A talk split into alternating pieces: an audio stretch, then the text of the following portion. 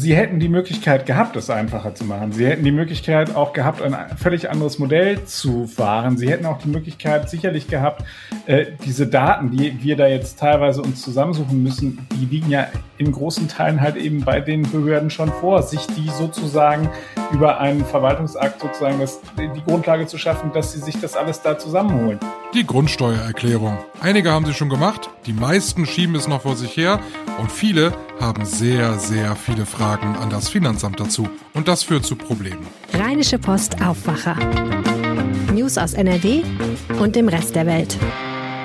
Herzlich willkommen am Montag. Auch in dieser Woche bekommt ihr wie gewohnt von uns immer ab 5 Uhr Nachrichten und Hintergründe zu den Themen aus NRW. Abonniert gerne den Aufwacher in eurer Lieblings-Podcast-App, dann verpassen wir uns in dieser Woche auch nicht. Später geht es bei uns noch um den Corona-Herbst, auch wenn wir gerade noch in den letzten Zügen der abebbenden Sommerwelle reiten. Da macht sich die Landesregierung in Düsseldorf jetzt schon Gedanken über den Herbst und vor allem bei den Kitas gibt es jetzt Ärger, weil die Opposition dort nämlich gerne mehr Transparenz bei den Zahlen haben würde. Mehr dazu dann gleich. Doch zunächst zu den Kollegen von Antenne Düsseldorf mit den Nachrichten aus unserer Stadt. Vielen Dank, Michael, und äh, damit einen schönen guten Morgen aus der Antenne Düsseldorf Redaktion in den Shadow-Arkaden. Ich bin Philipp Klees und das sind einige unserer Düsseldorfer Themen zum Wochenstart. Nur noch bis übermorgen können wir mit dem 9-Euro-Ticket kostengünstig Bus und Bahn fahren und das eben nicht nur in Düsseldorf, sondern überall im ÖPNV in Deutschland. Noch ist kein Nachfolgeticket in Sicht. Dabei kam die Aktion, die uns angesichts der hohen Inflation finanziell entlasten sollte, vielfach gut an. Das 9-Euro-Ticket hat sich in Düsseldorf und der Region bei den Fahrgästen großer Beliebtheit erfreut, heißt es zum Beispiel von der Rheinbahn hier bei uns in Düsseldorf. Die Bilanz nach drei Monaten, alleine die Rheinbahn hat das 9-Euro-Ticket fast 645.000 Mal verkauft verkauft. Im Juni waren es 229.000 Tickets, in den Folgemonaten etwas weniger. Die Rheinbahn sagt, man freue sich über die sprunghaft gestiegene Nachfrage und habe sie sehr gut bedienen können. Die entstandenen Mindereinnahmen von rund 42 Millionen Euro werden vom Bund erstattet werden.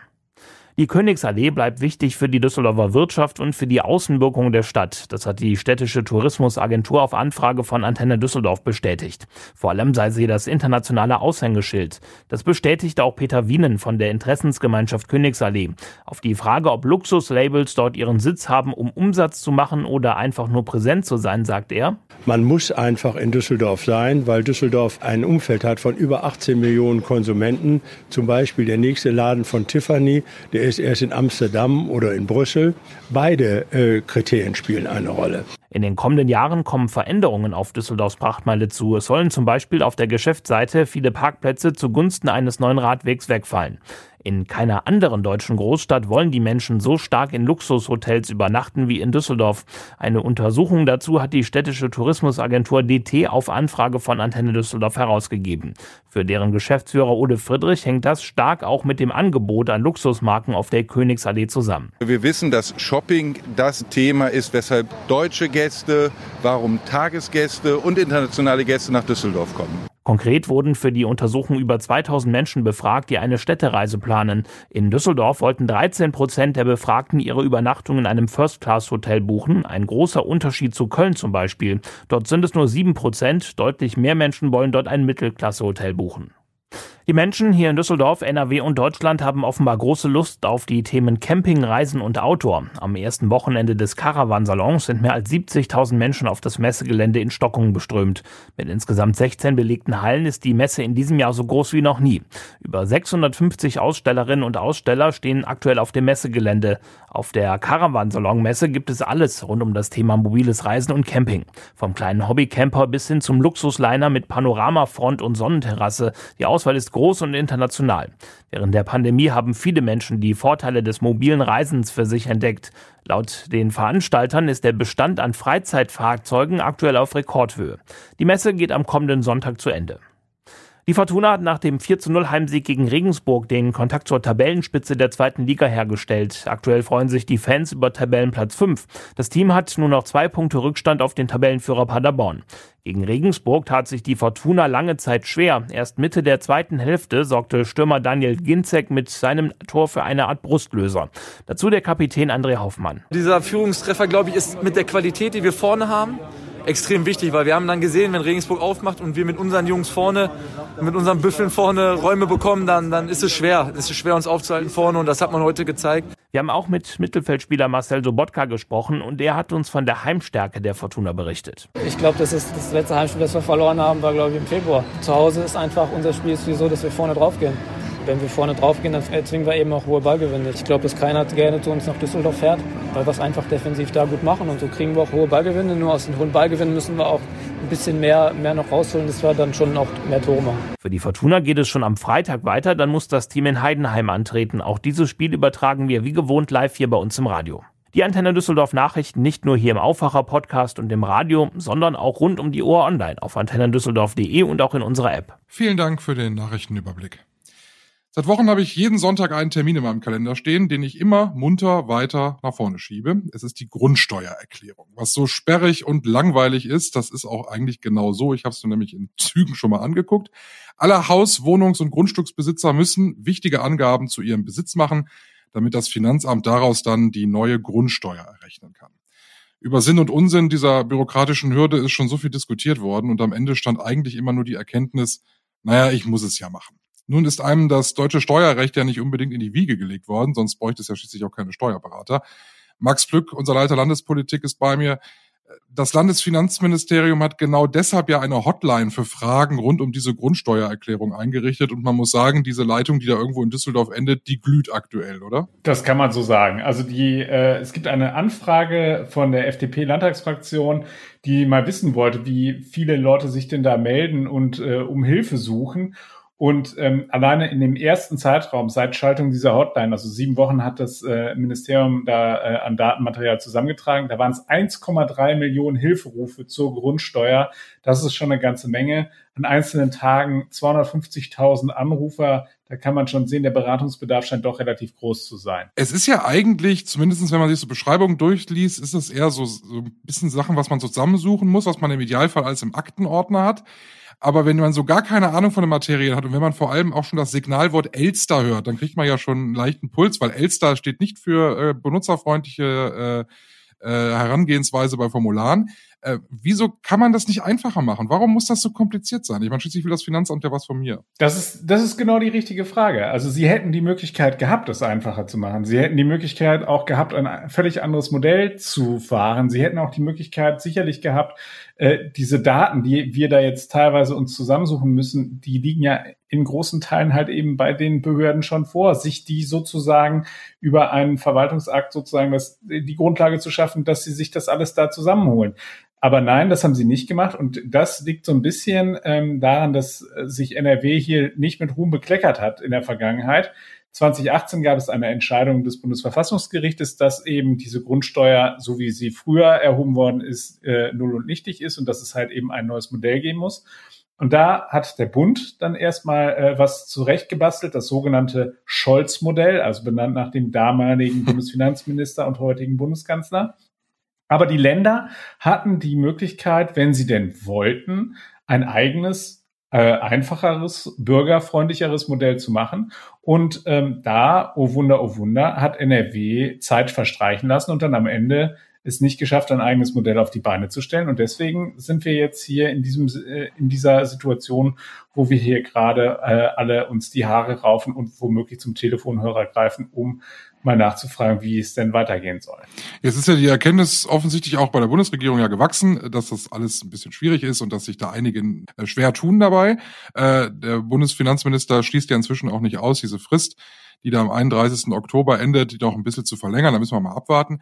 Gibt es dann irgendwie potenziell noch eine Chance, dass man jetzt sagen kann in NRW, ja gut, komm, dann reagieren wir halt auf so viele Anrufe und wir machen das auch mal einfacher. Es gibt ja einige Bundesländer, die es ja äh, deutlich vereinfacht haben. Tatsächlich gäbe es die Möglichkeit, das hat mich auch äh, gewundert. Ich hatte gedacht, jetzt hat man sich äh, committed zu diesem Scholz-Modell und dann zieht man es am Ende auch durch und habe mal die Frage gestellt, wäre es rechtlich überhaupt möglich, nochmal umzusteuern? Und da hat mir das NRW-Finanzministerium überraschenderweise gesagt, ja klar, ist überhaupt kein Problem, rechtlich. Äh, es ist allerdings tatsächlich nur eine theoretische Möglichkeit, denn sie sagen halt eben auch, sie sind ja schon mitten in der Praxis, sie sind ja schon mitten im Verfahren, es, die ersten Anträge sind gestellt. Auch ein kleiner interessanter Nebenaspekt im Übrigen, äh, die, das NRW-Finanzministerium kann nicht sagen, wie viele Anträge überhaupt schon gestellt worden sind. Das ist Warum nicht? Ja, weil sie diese Daten nicht vorliegen haben. Übrigens als einziges Bundesland in ganz NRW. Auch das zeigt, wie gut aufgestellt wir hier in diesen Finanzfragen offensichtlich sind. Die ähm, können nicht sagen, wie viele Anträge hier eingegangen sind. Auch da fragt man sich irgendwie, Leute, sind wir tatsächlich hier schon im Jahre 2022 angekommen? Aber Steuerdaten muss man natürlich auch jetzt äh, äh, Spaß beiseite natürlich mal sagen, sind natürlich sensible Daten. Trotzdem andere Bundesländer äh, schaffen es auch, dort entsprechende Daten zur Verfügung zu stellen. Warum das in NRW so hapert, man weiß es nicht. Es ist ein Trauerspiel, anders kann man es nicht sagen. Und die FDP ist auch entsprechend auf dem Bau. Jetzt ist es, ich weiß nicht, wie lange das dauert, diese Grundsteuererklärung zu machen. Ich habe sie ja noch nicht gemacht. Ich schieb's ja munter vor mich her. Gestern so wie viele andere auch. So wie viele andere auch. Jetzt ist das für mich ein, okay, ein Angang, ich muss es machen, so wie ich es dann gemacht habe. Jetzt ist ja auf der anderen Seite aber auch jemand, der muss sich das dann angucken, was ich da gemacht habe. Äh, das heißt, die Finanzämter, die müssten doch die müssen doch auch denken, äh, wie sollen wir das denn alles schaffen? Weil die haben ja auch noch ihre normalen Steuererklärungen, die sie alle bearbeiten müssen. Haben die Finanzämter genauso ein Problem? Auf jeden Fall. Das äh, geht aus dieser Antwort äh, auf die Anfrage vom äh, FDP-Fraktionsvize Ralf Witzel äh, eindeutig hervor. Da schreibt nämlich das äh, NRW-Finanzministerium, dass eben da schon personell aufgestockt worden ist. Also wir, es gab ursprünglich zu den äh, 525 äh, Beschäftigten, die ohnehin schon sich mit der Grundsteuer auseinandergesetzt haben, sind nochmal 300 unbefristete Stellen hinzugekommen. Also man sieht schon, das ist ein, äh, ein ordentlicher Aufwuchs. Und dann hat man sich auch noch, weil man ja offensichtlich schon damit gerechnet hat, dass es nicht ganz holperfrei gehen wird am Anfang, was man ja, womit man ja auch rechnen muss, wenn man ein neues System hat. Dann hat man aber halt eben nochmal 122 Hilfskräfte eingestellt. Den hat man jetzt schon gesagt, äh, nachdem sie ja ursprünglich eigentlich nur bis Oktober hätten arbeiten sollen. Leute, bitte bleibt noch bis April, äh, bis Ende April am besten und äh, denen eine entsprechende Vertragsverlängerung angeboten. Und dann hat man sich auch noch dazu ähm, entschlossen, dass man sagt, okay, und darüber hinaus müssen wir noch 150 weitere Hilfskräfte äh, ranholen. Die muss man natürlich auch erstmal alle bekommen. Das ist ja auch noch einmal eine große Schwierigkeit.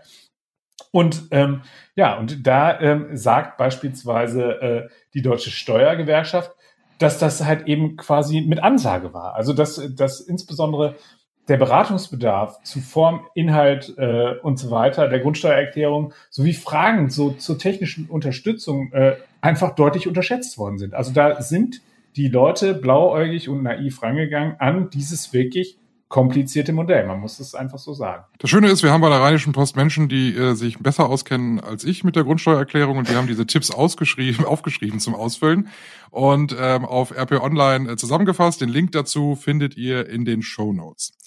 Wir kommen zu unserem zweiten Thema und dafür bleibt Max bei uns, denn wir bleiben auch bei der NRW-Landesregierung in Düsseldorf und wechseln jetzt einfach nur vom Finanz ins Familienministerium. Die meisten von uns haben Corona längst verdrängt es erinnert ja auch nicht mehr viel an eine Pandemie, es sei denn, man muss ins Krankenhaus, in ein Altenheim oder man steigt in eine Regionalbahn, da ist nämlich überall noch Maskenpflicht. Aber wir feiern Schützenfeste wie aktuell in Neuss mit über 7000 aktiven Schützen und ganz, ganz vielen am Straßenrand. Es interessiert ja momentan wirklich nicht mehr viele Menschen. Im Herbst aber, da soll es ja wieder schlimm werden, wenn wir den Ministern und den Experten hier und da glauben. Und die Regelverschärfungen dafür, die liegen ja bereits in der Schublade. Ärger gibt's in Düsseldorf jetzt in Sachen der Kindertagesstätten, also der Kitas. Die Opposition, vor allem die SPD, wundert sich über Familienministerin Paul. Warum, Max? Das liegt daran, dass ähm, man bislang, also bis ähm, Anfang Juni, regelmäßig die Corona-Fallzahlen in den Kitas abrufen konnte und äh, seit dem Regierungswechsel ist das offensichtlich nicht mehr nötig. Das geht aus einer Anfrage hervor, die der ähm, Dennis Melzer, ähm, ähm, SPD-Abgeordneter, jetzt an Frau Paul gestellt hat. Und ähm, interessanterweise hat sie auch gesagt, ähm, dass sie an dieser Praxis, so wie es jetzt gerade im Augenblick läuft, dass sie halt eben allenfalls halt eben ähm, sozusagen sporadisch sich das halt von den ähm, von den Gesundheitsämtern rückmelden lässt, also, aber dass man da jetzt nicht sozusagen proaktiv hingeht und das halt eben veröffentlicht, dass man daran auch nichts ändern will. Und da sagt natürlich dann äh, die Opposition, hey, was ist da los? Wieso äh, wollt ihr diese Information nicht mehr zur Verfügung stellen? Und ähm, äh, er bringt es dann auf die, äh, auf die schöne Formulierung, die Öffentlichkeit soll von der Corona-Situation in den Kitas möglichst wenig mitbekommen. Und man kann ja tatsächlich mal die Frage stellen, warum macht man denn das, wenn doch immerhin auch weiter äh, dort viele Menschen erkrankt sind? Allein im Juni wurden 3.341 Beschäftigte positiv getestet. Und in der Hauptferienzeit im Juli, wo ja auch teilweise die Kitas geschlossen sind, waren es auch immerhin noch äh, 1899 Beschäftigte, die für den Kita-Betrieb ausgefallen sind, Corona-bedingt. Also es ist weiterhin ein Problem. Und ähm, deswegen kann man sich schon die Frage stellen, was ist da los? Warum fährt sie das derart zurück? Eine echte Antwort hat sie darauf nicht geliefert. Gibt's denn eine, gibt's eine mögliche Erklärung, wo du sagst, das könnte so sein? Möchte man, möchte man, also Möchte man davon ablenken oder möchte man die Diskussion über die Beschäftigten in den Kitas äh, und die Corona-Situation da gar nicht erst aufmachen? Das ist jetzt so ein bisschen spekulativ. Ich kann es dir ehrlicherweise nicht sagen, woran das liegt. Ähm, die, äh, es ist natürlich dieser Vorwurf, der da im Raum steht, ist halt eben, ähm, äh, guck nicht hin äh, und dann äh, versuchst sozusagen das Problem so ein bisschen totzuschweigen, wenn denn da eins ist. Ähm, es, ist, äh, es ist tatsächlich auffällig, dass äh, die Grünen, die ja vorher sehr, sehr harsche äh, Forderungen immer an äh, die Regierung gestellt haben, als sie selbst noch in der Opposition waren, dass sie jetzt, wo sie in Regierungsverantwortlich äh, sind,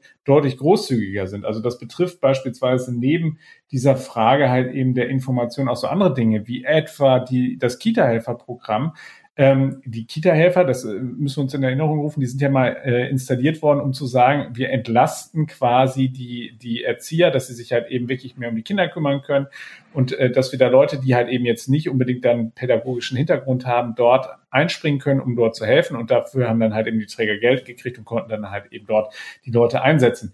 Dieses Programm und das läuft noch bis Jahresende weiter, aber ob es darüber hinaus verlängert wird, dazu hat sie sich nicht geäußert, äh, hat gesagt, man prüft derzeit, ob man es verlängert. Und auch da ist dann die Opposition so, dass sie sagte, was soll denn das? Irgendwie so sollten wir nicht versuchen, angesichts dessen, dass ja Corona immer noch da ist, also das muss man sich ja vor Augen führen, äh, dann da auch eine entsprechende Entlastung zu schaffen. Jetzt ist ja so eine so eine Zahl über die die Infektionszahlen in Kitas, das ist eine, eine Special Interest äh, Zahl. Ne? Also wir gucken ja mit einem Auge äh, auf die Inzidenzen, aber niemand kommt ja von uns jetzt Normalbürgern auf die Idee, ich gucke mir mal an, wie die Situation da in den Kitas ist. Also Special Interest vermutlich.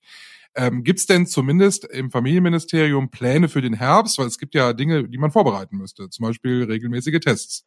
Also Sie sagen das so etwas, etwas waberig, dass Sie sich halt eben vorbereiten, weisen, aber das ist ja auch mittlerweile so gang und gäbe bei dieser Landesregierung. Sie zeigen immer erstmal schön in Richtung Berlin und Bund und sagen, ähm, ob und inwieweit jetzt gegebenenfalls notwendige Maßnahmen auch rechtlich möglich sind. Das hängt jetzt vor allem davon ab, äh, wie sich der Bund bewegt und ob er da eine entsprechende Rechtsgrundlage schafft. Da schreibt Frau Paul, die Landesregierung bereitet sich auf mögliche Szenarien vor. So bei den Tests kann man ganz klar sagen, ähm, bis zu den Herbstferien ähm, ist es eigentlich klar, was passiert. Da gibt es dann eben diese diese zwei Tests pro Woche, die halt eben den Kindern äh, zustehen.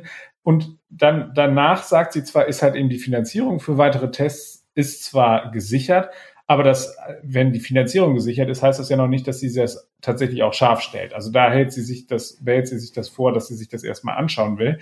Das kritisiert die SPD eindeutig als Salamitaktik, äh, die sie, ähm, die halt eben auch für Verunsicherung bei den äh, Eltern führt. Da würde ich jetzt mal ein kleines Fragezeichen dran machen. Das ist so ein bisschen Oppositionsgetöne, weil am Ende ähm, ist es schon auch nachvollziehbar, dass man sagt, wir gucken erstmal, wie sich die Sache äh, entwickelt. Wenn wir denn vorbereitet sind und schnell aufs Knöpfchen drücken können, äh, dann finde ich, ist das okay.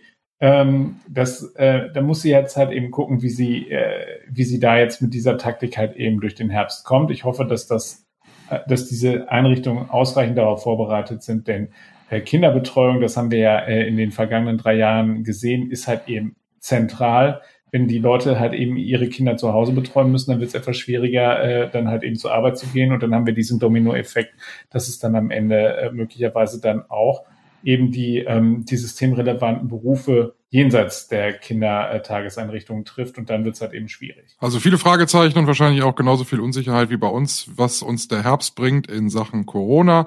Einen kleinen Einblick in die Situation bei den Kitas gab es von Maximilian Plück, unserem Leiter Landespolitik. Vielen Dank, dass du heute im Aufwacher warst. Sehr gerne.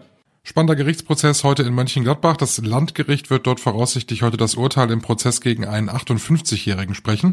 Laut Anklage wollte der Mann seine frühere Lebensgefährtin umbringen und hat ein Hochhaus in Brand gesteckt.